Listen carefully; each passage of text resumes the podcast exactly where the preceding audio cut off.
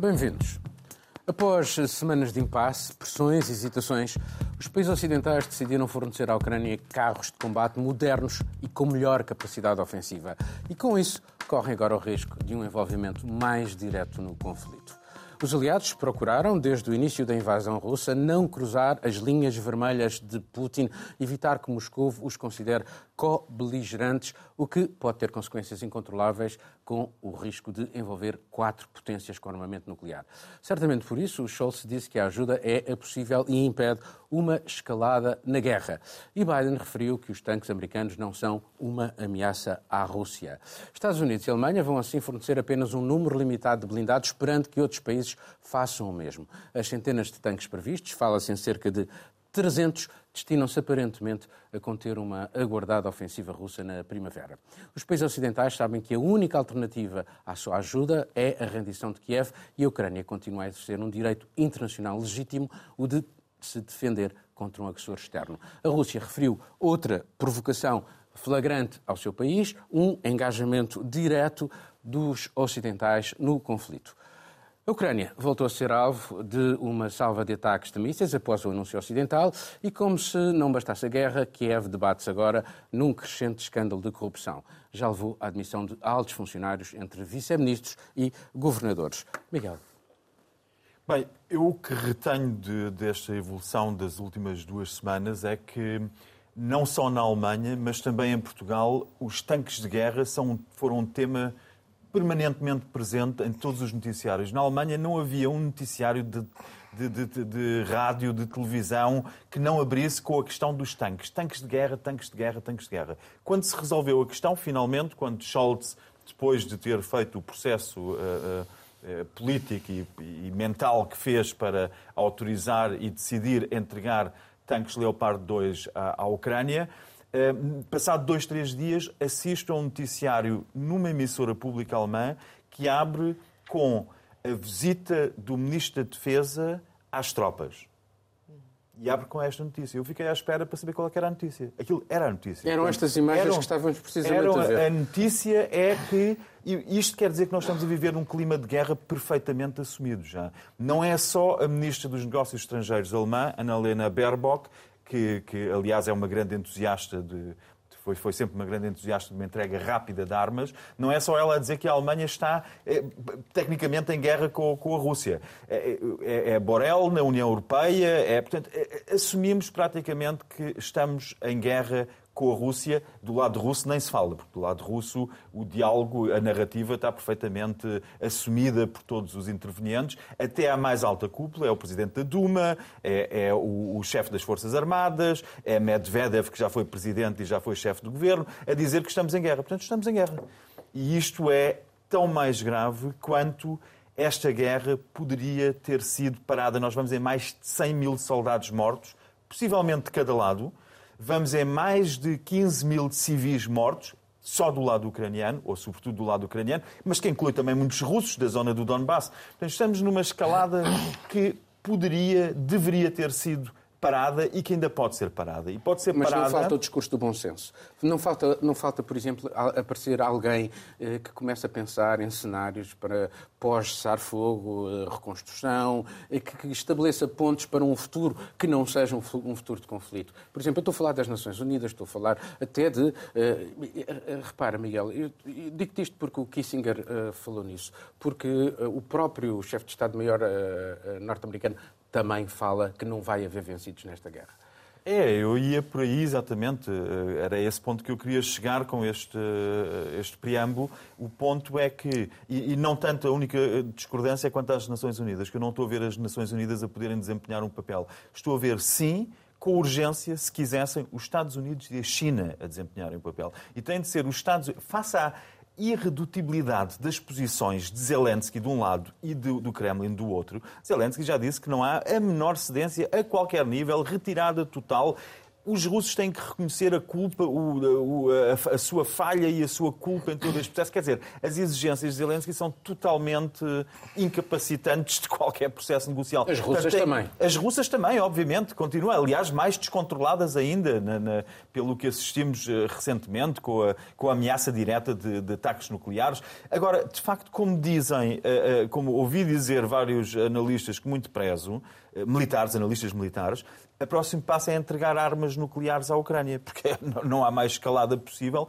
E a questão agora é: os Estados Unidos e a China são os únicos dois intervenientes que têm força, e a União Europeia, em certo modo, para fazer pressão sobre Zelensky de um lado, sobre Putin do outro. E enquanto isso não acontecer, não, e, e, as posições se mantiverem como estão, não vai haver uh, um desfecho, o nó górdio mantém-se.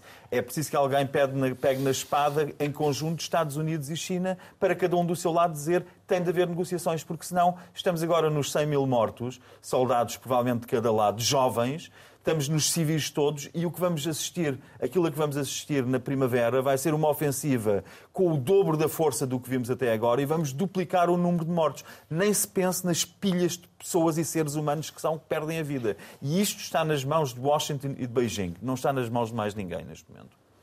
Marcelo. Bom, é, Miguel diz que estamos num clima em que assumimos a guerra. Acho que o pior seria não assumir a guerra, porque a guerra existe. Como parte beligerante. A, a invasão. Parte não somos parte beligerante, somos uma parte que apoia o país invadido. Isto faz toda a diferença. Dizer isto como premissa, sim, a Ucrânia foi invadida, mas eh, não, não serve para nada.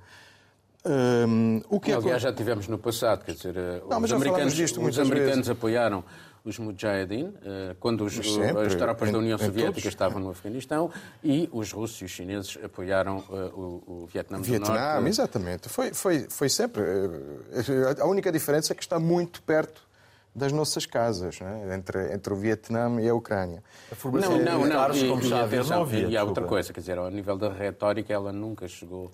nunca chegou, chegou a este nível. Putin, eh, mas, Putin uh, pôs as eu quero, queria dar, até trazia aqui um exemplo, um exemplo histórico recente, relativamente destes anos, e que, que diz respeito à Europa.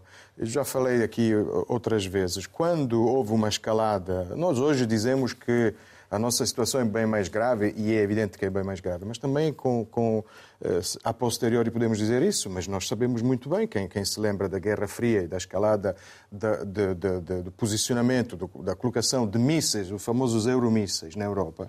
Quando estávamos na Guerra Fria, posso, ninguém sabia o que era a Ucrânia. Posso falar, Miguel? Quando estávamos na Guerra Fria, ninguém sabia o que era a Ucrânia, era simplesmente uma parte do Império Russo da União E, portanto, podemos apagá-la país... e podemos apagá-la. Não, não, o que eu estou a dizer então é que... Então posso falar, Miguel? Obrigado. Não sei se, se a tua Sim, ideia é que já não sabíamos, portanto podemos voltar a não saber onde está, tudo bem.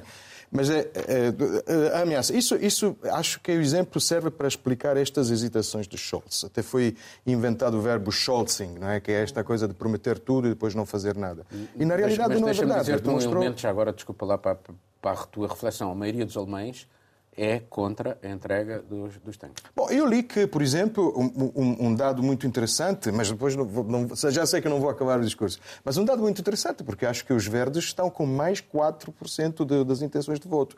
E que é um partido que tem, que tem, tem ideias muito claras e até contrárias àquilo que é a sua tradição, pacifista e ecologista. Estamos atravessamos uma semana em que houve uma repressão de, das manifestações ecologistas. Portanto, é uma situação muito estranha também na Alemanha. E o Scholz revelou uh, que existe uma continuidade estratégica da Alemanha. Eh, hoje percebemos que eh, a sua hesitação tinha que ver com eh, uma estratégia diplomática. Ele queria os Estados Unidos aqui. Queria os, Estados, queria os Abrams dos Estados Unidos. Estamos a falar provavelmente de, de, de, de, anúncios simbólicos, porque ainda não sabemos, os especialistas falam em meses ou até anos para estes tanques estarem no campo de batalha. Pelo menos, Portanto, pelo menos até o final, de, até o final deste ano. Exatamente. Portanto, estamos a falar de anúncios simbólicos que têm a sua importância, têm uma importância simbólica e estratégica. O que a Alemanha nos diz, o que Scholz diz, é que acredita muito menos na famosa autonomia estratégica eh, que é uma, eh, uma palavra de ordem, um conceito francês, Macron, e acredita muito mais num, num, numa uh, presença mais forte dos Estados Unidos e da NATO no conjunto. Ou seja, desconfia, desconfia dos Estados Unidos.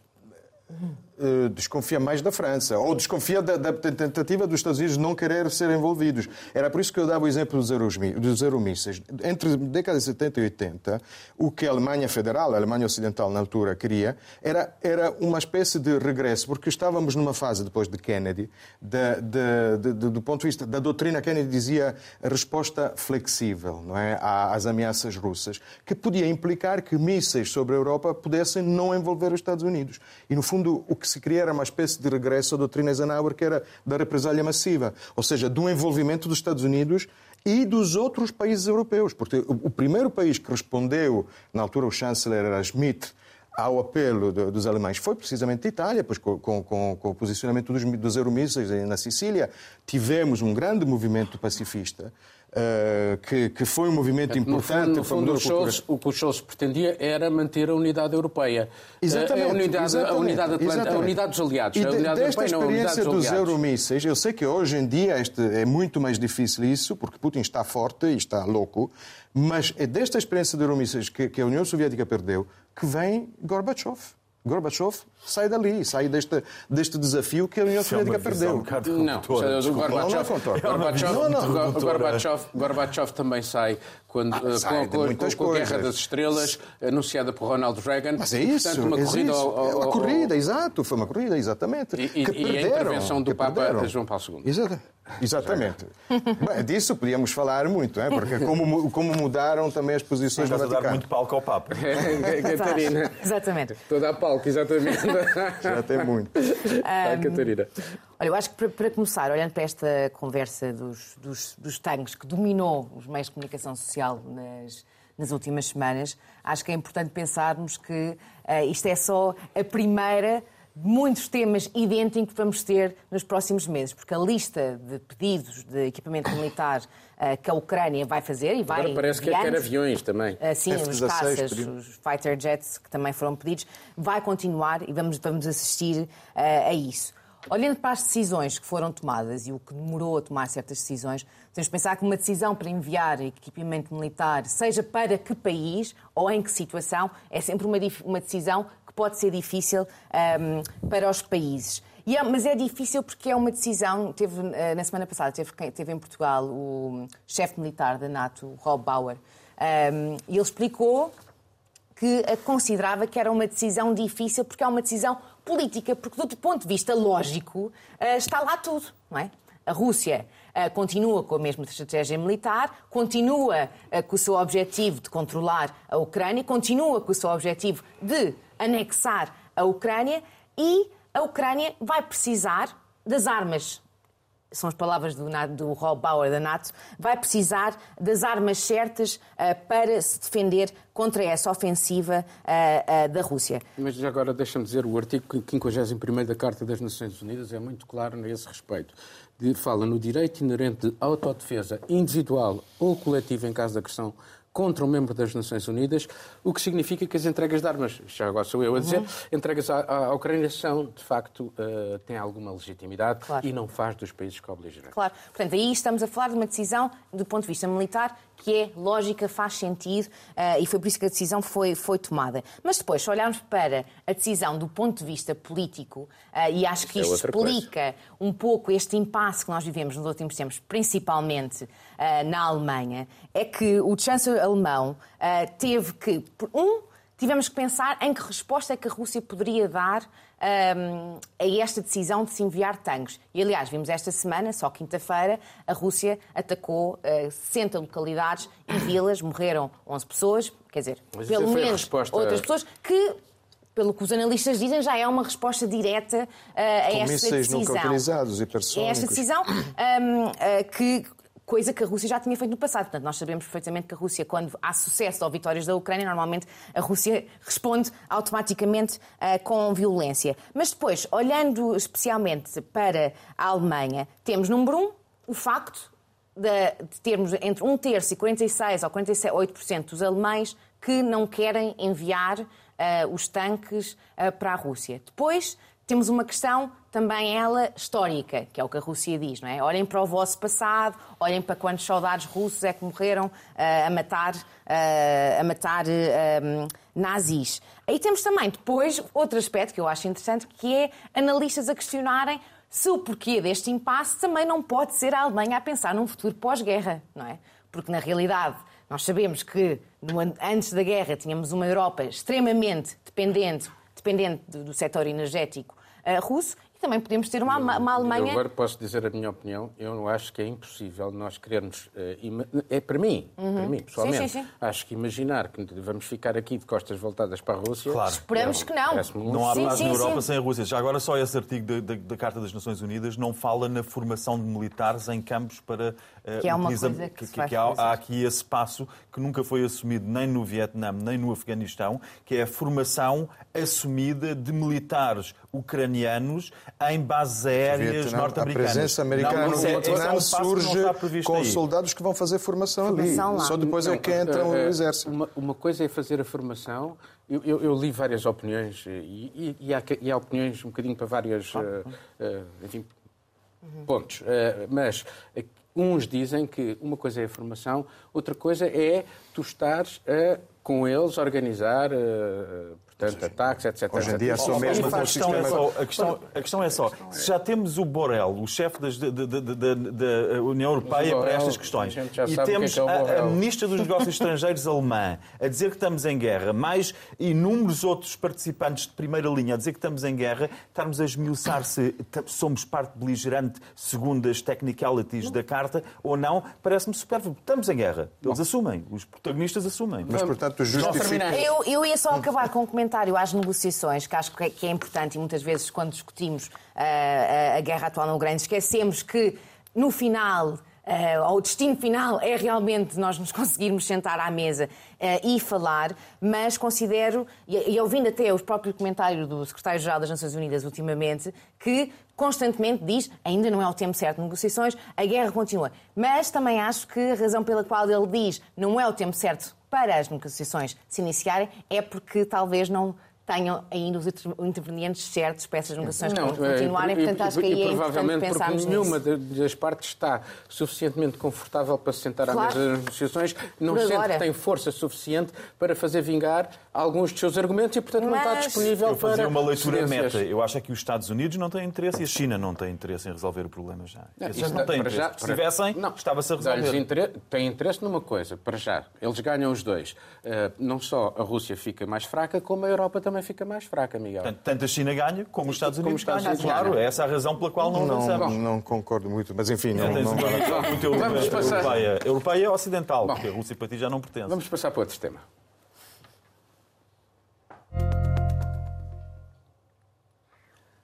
Uma crispação crescente entre a Suécia e a Turquia põe cada vez mais em causa a prevista adesão sueca à NATO e, eventualmente, até mesmo a da Finlândia, já que os dois países têm uma candidatura em conjunto.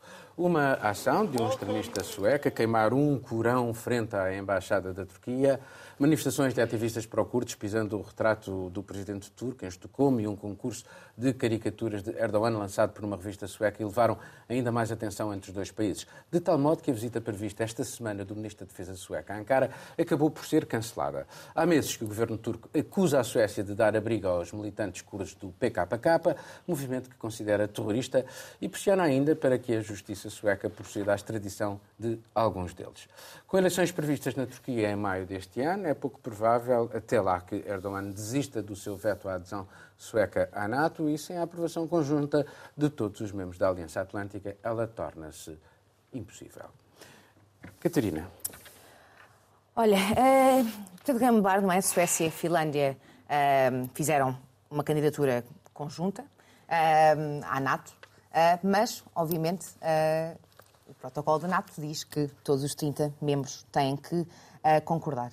Um, e a Turquia, uh, também se calhar numa estratégia um pouco interna e, e doméstica, uh, considera que a Suécia está, de certo modo, a dar algum refúgio a militantes do PKK, mas também, e, e, mas também Não, estou a dizer o porquê de eles estarem por esta conversa na mesa agora, neste momento, tendo em conta a situação política, uh, política e económica Não, do país. Porque eles têm um argumento que é o veto e, portanto, podem usá-lo. Exatamente, e podem usar quando quiserem e estão a usá-lo uh, e estão a usá-lo uh, agora. e quer que tanto a Suécia como a Finlândia tomem medidas mais assertivas contra estes estes grupos, eh, não só os militantes do PKK, mas também eh, os grupos que organizaram eh, a tentativa de golpe de Estado em 2016. E lembrar também que estes países já tinham chegado a um acordo no ano passado, em Madrid, para resolver a situação. O que, o que, Erdogan diz é que a Suécia não está, de maneira nenhuma, a cumprir o, o acordo. E tivemos agora um exemplo recente, em dezembro, por exemplo, em que um tribunal, acho que foi até sim, o Supremo Tribunal um eh, sueco, foi um jornalista, foi um jornalista eh, em que eh, Erdogan diz que este jornalista fazia parte do grupo do, do, do, golpe de Estado, mas a Suécia disse, ele veio, fugiu em 2016, nós concedemos o direito de asilo e, portanto, segundo a lei internacional, não podemos simplesmente expulsá-lo.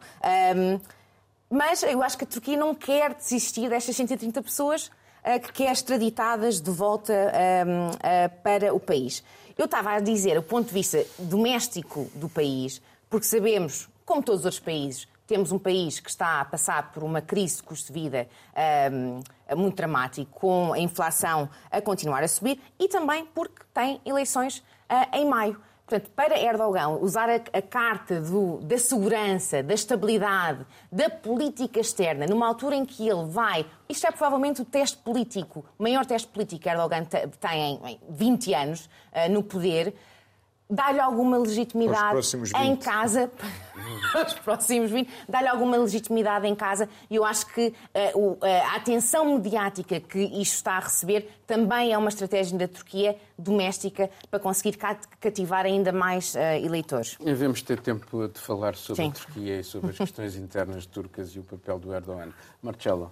Sim, eu concordo, concordo com a leitura da Catarina, provavelmente uma jogada também de Erdogan, porque antes de maio, antes de maio não quer. E não há uma jogada também da extrema-direita sueca? Sim, sim, sim. Não, o problema, aqui temos dois problemas. Temos a extrema-direita sueca e, e, e, a Turquia. a extrema-direita sueca, bem, para já, uma notícia que apareceu ontem, parece que o homem que pagou a autorização não é, formal para, para ter esta para, Corão, para, para, para, fazer esta manifestação frente à, à embaixada e depois parece que eh, tentou procurou garantias que alguém eh, foi, fosse queimar o, o Corão é um, é um tipo que se chama uh, Chang Frick e é um jornalista, ex-colaborador de Russia Today, é um destes da, da, da direita sueca que gosta muito também das camisolas que o Salvini também usava há uns anos com, com a cara estampada de Vladimir Putin.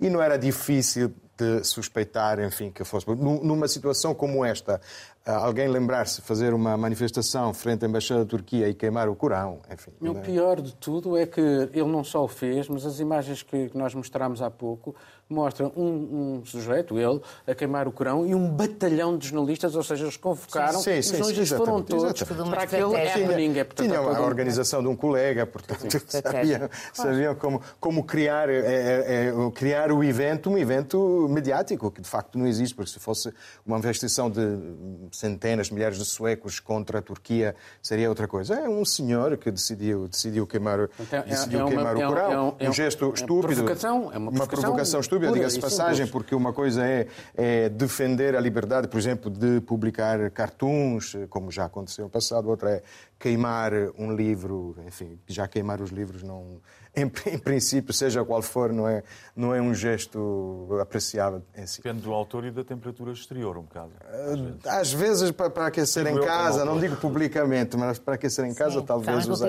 usar um livro ou outro. É, é, verdade. É verdade.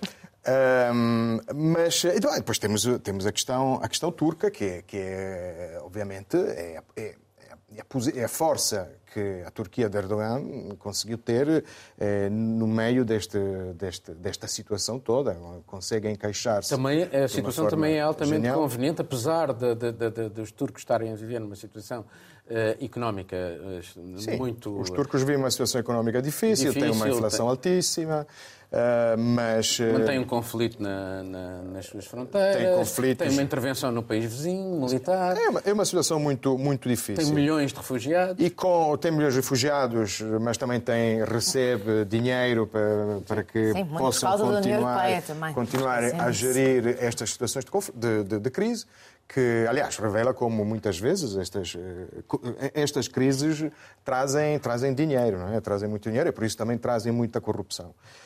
Um, eh, mas, eh, de facto, é muito difícil. É um, é um aliado fundamental da NATO neste momento. É uma, tem uma posição sobre. Não, não tem nenhum interesse em que.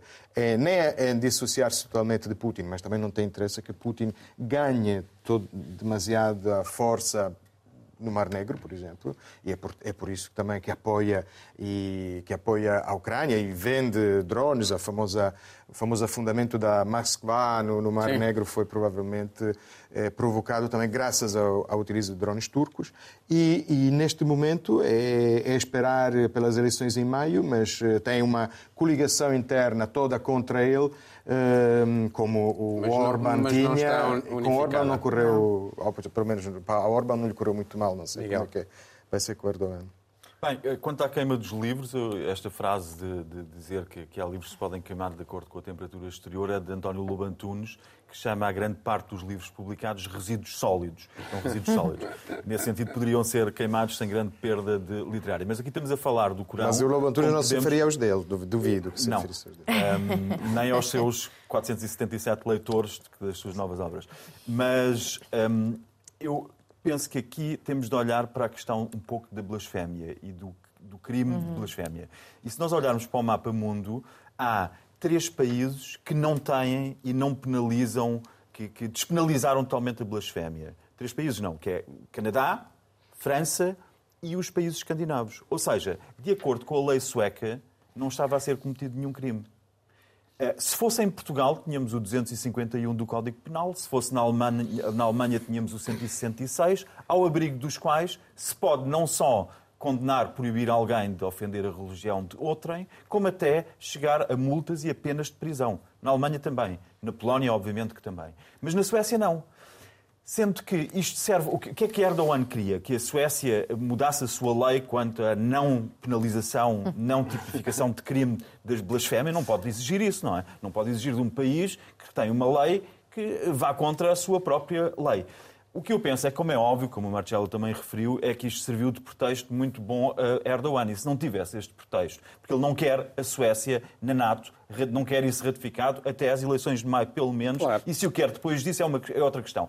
Portanto, se não tivesse sido a queima do Corão, ele dizia que o Donar Kebab em Estocolmo não estava Sim, a ser é executado a site islâmico Exato. e como o Donar Kebab estava mais caro Exato. do que em Istambul, que não podia ser, não é? Portanto, qualquer pretexto servia a Erdogan neste contexto. E Erdogan não é uma personagem desplicente em todo este processo a que estamos a assistir numa escala mais larga do que a entrada direta da Finlândia, a primeira Finlândia agora isolada, a Suécia depois de maio, eventualmente, ou não. Erdogan está a jogar com as armas que tem e está a jogar muito bem com elas. É também ele, entre os Estados Unidos, para voltar à questão, entre os Estados Unidos e a China, é também ele o elemento-chave para esta guerra poder chegar a, a uma mesa de negociações. E, esta, e é esse o contexto desta polémica entre a Suécia e a Turquia. É se esta guerra continua, para já é uma derrota óbvia para, para, para Putin e para o Kremlin quando a Suécia e a, e a, Finlândia entrarem, mas para já não entraram, porque há o Sr. Erdogan que não quer que entre e até não entrarem está, por exemplo, ele que utilizou os tanques Leopard 2, que tem 600 tanques Leopard 2 e que sabe que perdeu muitos deles contra os curdos. Portanto, não são os curdos e contra o Estado Islâmico com, com, com, uh, com uh, um, lança-granadas conseguiram destruir só na Batalha de Al-Bab em 2016, destruíram 10 de 60 tanques Leopard 2. 10. Portanto, não são, não são o game changer, não são os Leopard 2 que vão mudar o jogo. Quem pode mudar este jogo? Portanto, a seguir aos tanques vamos ter os, os, os, os jatos, apesar de neste momento ainda toda a gente dizer que não. E depois vamos ver. Mas a questão é, Erdogan é uma peça-chave, ele pode fazer o que bem entender. Bom, vamos passar para outro tema, mas só para dizer que eh, se falarmos em blindados que se perderam neste último ano na Ucrânia, já vão para muito mais centenas, de mil. Centenas, centenas. Apenas porque são mais de mil. Intactos, Bom, muitos deles intactos. Bom, vamos passar para outro tema.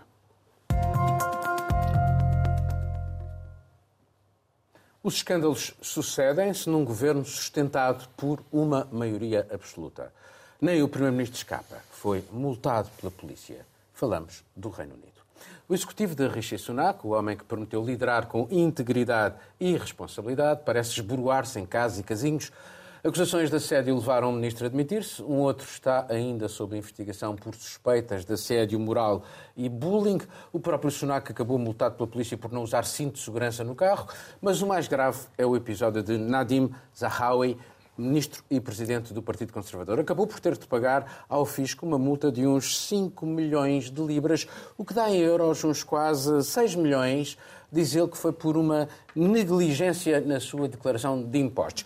Mas começou por negar, chegou até a pressionar e a ameaçar jornalistas quando a notícia surgiu, em meados do ano passado. Essa sua atitude traz hoje mais dores de cabeça ao Primeiro-Ministro, que tem de responder sobre se sabia, o que sabia, quando soube.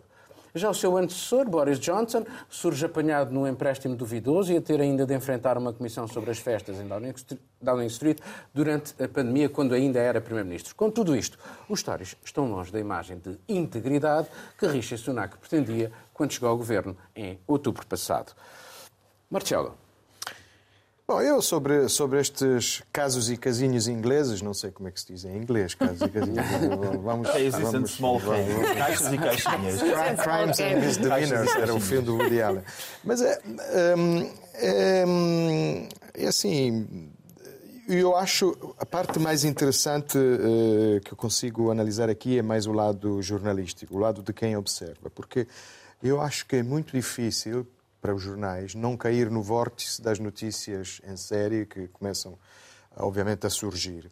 Porque a grande, a grande dificuldade aqui é, é, é, é distinguir entre uma multa por não sei que razão, por cinto de segurança. Lembra-me um, um, caso famoso em Itália, em 2000... Não, foi ele que se filmou. Ele, ele filmou-se Uh, no carro sem cinto de segurança. Sim, sim, e a polícia uh, britânica entendeu que ele não tinha cinto de segurança. O carro estava em movimento. O carro estava em movimento. Sim, sim, não, mas estou a dizer, lembra, lembrou-me, obviamente, mas, o mas caso a imprensa, a imprensa pode uh, ignorar isto? Que ele não, é multado? Não, mas a dificuldade é essa. É, é, não é ignorar, mas a, a dificuldade de quem escreve é de quem lê. Não, não é. Enfim, a dificuldade é distinguir estes os casos e os casinhos. É distinguir o, o, uma fuga ao fisco milionária e um profissional que se esquece de, de, de, de, de deixa passar um prazo. E, é, é, é, só que para os jornais, sim, estou justamente a dizer, então não é uma notícia, é uma notícia. Mas, é, e então caímos neste, neste vórtice que é muito, muito é, perigoso, porque depois não, não se distingue nada. E eu lembrei os privilégios dos governantes, achas que é um vórtice perigoso?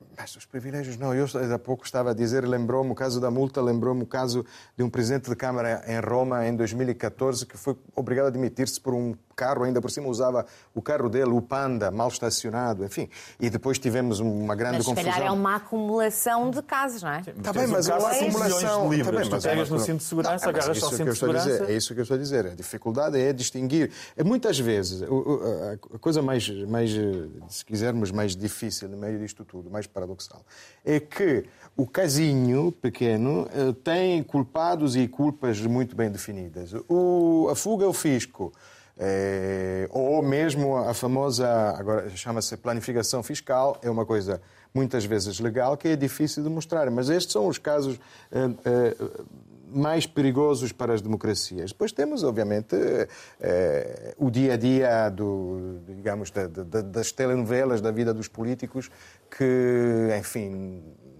muitas vezes eh, acho que a opinião pública acaba por, por, não, por não perceber esta coisa estranha que nós consideramos opinião pública, que, que é uma coisa feita, um bicho de, de, muitas cabeças, acaba por, por não perceber bem onde estão as diferenças, é isso. Bom, mas hoje temos as redes sociais e eu pergunto-me se... E as redes sociais? Uh, uh, se, se, se, independentemente de, de, de, do que é que é notícia e do que não é notícia, para mim é notícia, uh, porque os governantes têm que estar debaixo de um escrutínio que, diferente sim, do que é o cidadão comum, por isso é que eles escolheram, escolheram dirigir o país e, e agora...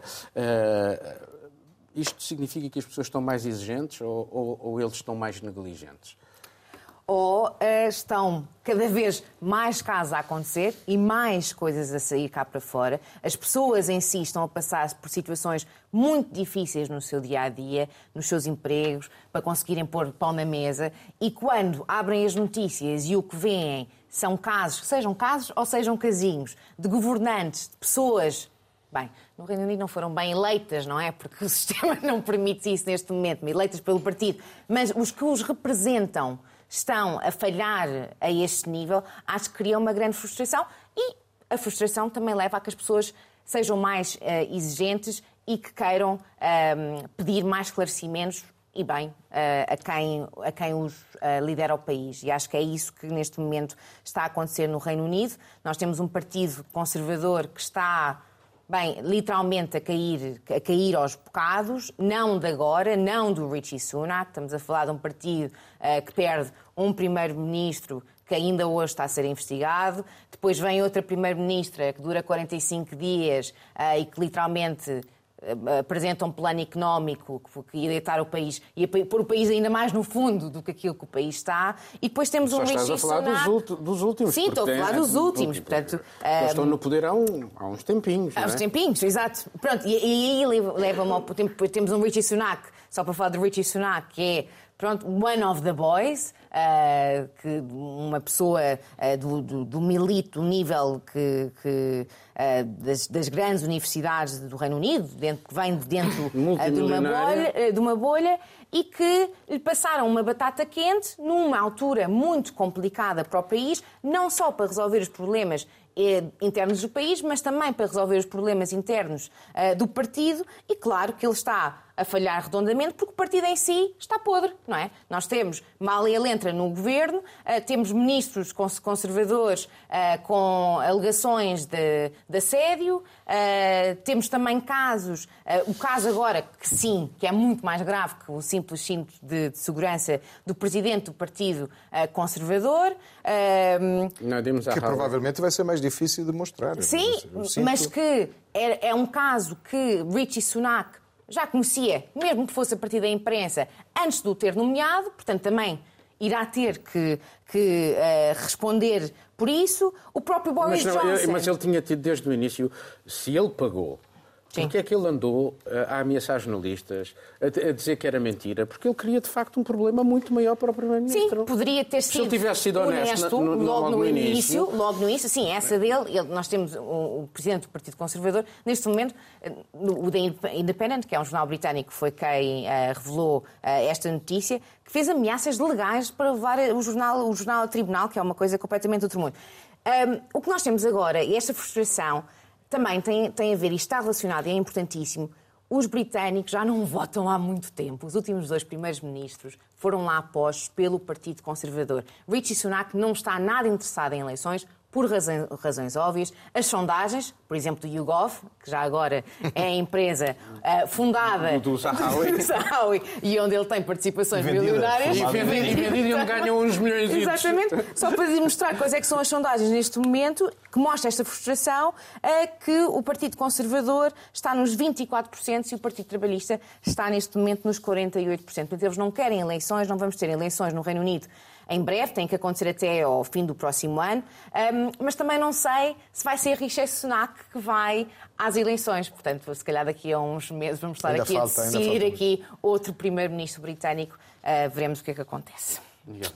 Bem, só, só, não há muito a acrescentar, mas só queria dizer aquilo que a Catarina uh, mostrou, uh, o partido a cair aos pecados, o partido que está podre.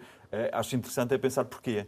E, e o porquê, quanto a mim, passa por nós termos, neste governo, como no anterior, como no de Boris Johnson, um, temos uh, ou representantes da elite britânica, e estou a falar daqueles 0,1% que têm fortunas como as de Zunak e de, do. No Zahawi. Exato. Zahawi, é. Estamos a falar ou de representantes dessa elite ou de assalariados dessa elite.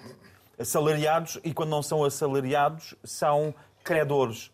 Uh, são, uh, perdão, são pessoas que contraem créditos junto dessas elites, como Boris Johnson, que é aquele caso de 800 mil libras do empréstimo uh, a Boris Johnson, que depois parece ter tido como contrapartida a nomeação do presidente da, BBC. Parece que, e esta gravidade é algo que ou seja, o governo não estar a representar os eleitores, mas a representar uma ínfima elite e os interesses de uma ínfima elite, justifica porque é que há estas sondagens que dão à oposição 20 pontos percentuais de avanço. Talvez essa seja a grande diferença entre os casos e os casinhos, os cases e os small cases, entre um país como Portugal, entre um país como Portugal e o Reino Unido, é que em Portugal, apesar de todos estes casos, o partido no governo continua a ter a liderar sondagens. Houve uma ou agora estar, que não. Ou estar, estar em pé de, de, de, de, de igualdade, quase. Empate, Sim. quase empate. Pelo menos não há esta discrepância como há no Reino Unido. E isso, eh, isto não é um elogio ao governo português, é simplesmente para dizer que isto diz mais sobre os eleitores portugueses, portugueses do que sobre o eleitorado britânico, que está bem consciente de que está a ser sistematicamente enganado pelo, por quem o governa. Bom, vamos passar então para a fase final.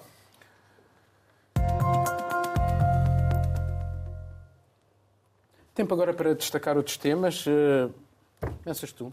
Começo eu. Olha, eu queria destacar esta semana um documentário eh, da BBC eh, que se chama India, The Modi Question. Uh, este documentário é sobre o primeiro-ministro indiano e questiona decisões que foram tomadas pelo Modi quando era ministro-chefe de um Estado na Índia em 2002, Gujarat, espero não estar a dizer o nome errado, que foi palco dos grandes protestos que mataram milhares de pessoas, a maior parte dos, dos do, das pessoas que morreram eram muçulmanos, e nessa altura um, Modi foi acusado de ter falhado de, a pôr fim à violência. Pronto, isto já foi há muito tempo. A BBC faz este documentário, o governo indiano descreveu logo o documentário como propaganda, como propaganda, isto já foi há cerca de 10 dias, mas esta semana o que aconteceu na Índia, que foi muito interessante, é que tivemos grupos de estudantes em escolas, em universidades, em centros, associações, que se juntaram para tentarem ver este documentário. O que aconteceu um, é algo que acontece várias vezes na Índia, foram recebidos por polícias uh, que não os permitiram ver o documentário, uh, grupos de extrema-direita que lhes atiraram tijolos para não verem este documentário.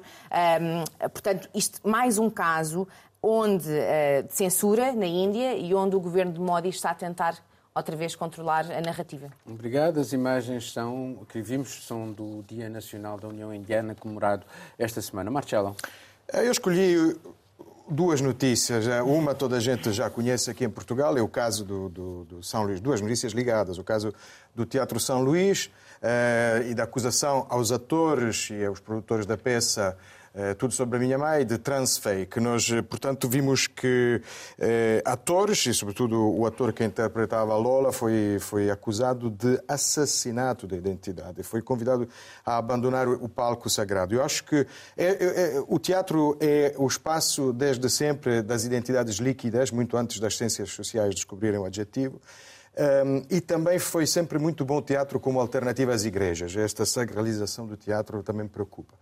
Uh, e revela que, no fundo, já aqui já nem se trata de, de, de, direitos, podia ser, quando muito, uma reivindicação sindical, já que há atrizes trans contratar uma, uma atriz trans para este, para este papel, que, aliás, no filme é interpretado por um homem.